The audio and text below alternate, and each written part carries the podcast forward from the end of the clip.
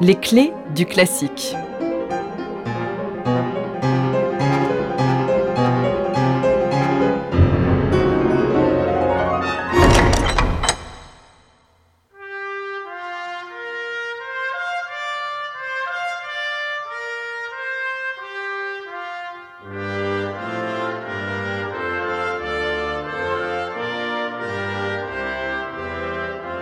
En août 1873, le monde de l'art russe est en deuil.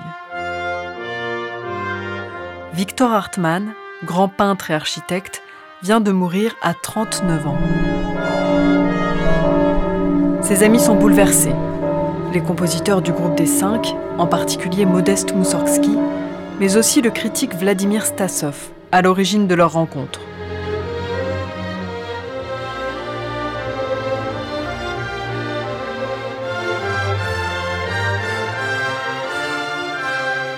Au début de février 1874, Stasov participe à l'organisation d'une grande exposition à l'Académie des beaux-arts de Saint-Pétersbourg en hommage à Victor Hartmann.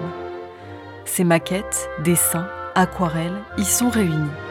Au total, près de 400 œuvres.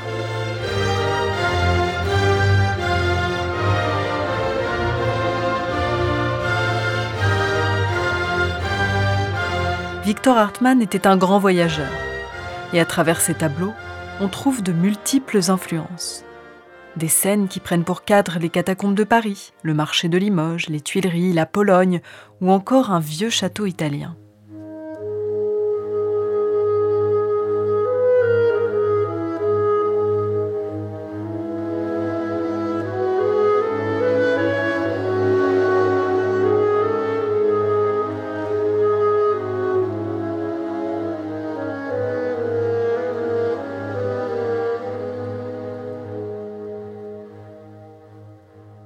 Inspiré par ce qu'il voit à l'exposition, Moussorgsky décide de rendre hommage à Hartmann à sa manière, c'est-à-dire en musique.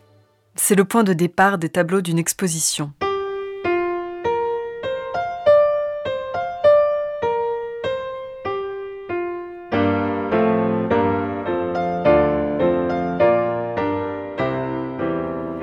De début juin à début juillet 1874, Moussorgsky se lance donc dans la composition d'une nouvelle œuvre pour piano, sorte de promenade musicale à travers les tableaux de son ami. Enthousiaste, Moussorgsky écrit à Stasov. Hartmann bouillonne comme bouillonnait Boris, en référence à son opéra Boris Godunov. Les sons et les idées sont suspendus dans l'air. J'en absorbe jusqu'à me gaver, et j'ai à peine le temps de les coucher sur papier.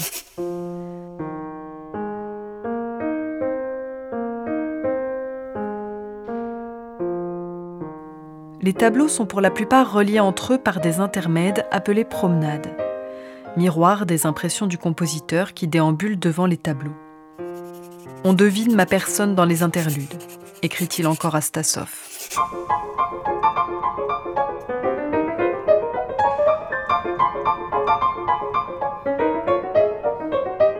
Parmi les dessins dont Moussorgsky se serait inspiré, certains n'auraient pas figuré dans le catalogue de l'exposition, comme le marché de Limoges. Aucun tableau de Hartmann n'a été retrouvé à ce nom.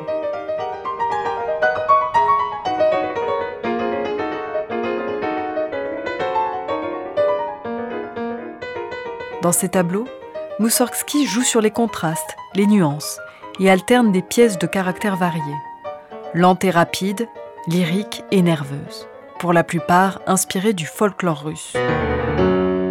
On y croise des figures de contes et légendes, comme la sorcière Baba Yaga ou les juifs Samuel Goldenberg et Schmuil.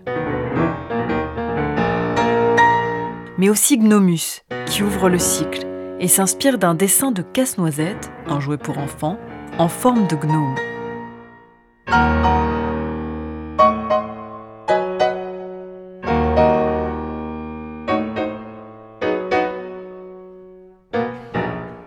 L'œuvre, dédiée à Vladimir Stasov, est publié en 1886, cinq ans après la mort de Moussorgsky. Mais la pièce ne séduit pas pleinement. On critique son écriture pianistique. Certains jugent les accords creux, manquant de brillance. Pourtant, Moussorgsky était connu pour être un excellent pianiste.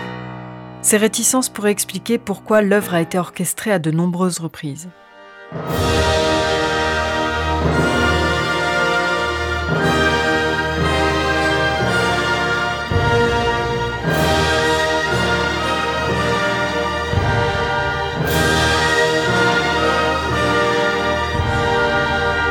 Parmi les orchestrations, seule la version proposée par Maurice Ravel en 1922 s'est véritablement imposée. Elle parvient à garder l'esprit russe de l'œuvre tout en lui donnant des couleurs modernes. Par exemple, Ravel confie un grand rôle aux instruments avant, comme dans Il Vecchio Castello, où le saxophone dialogue avec le basson.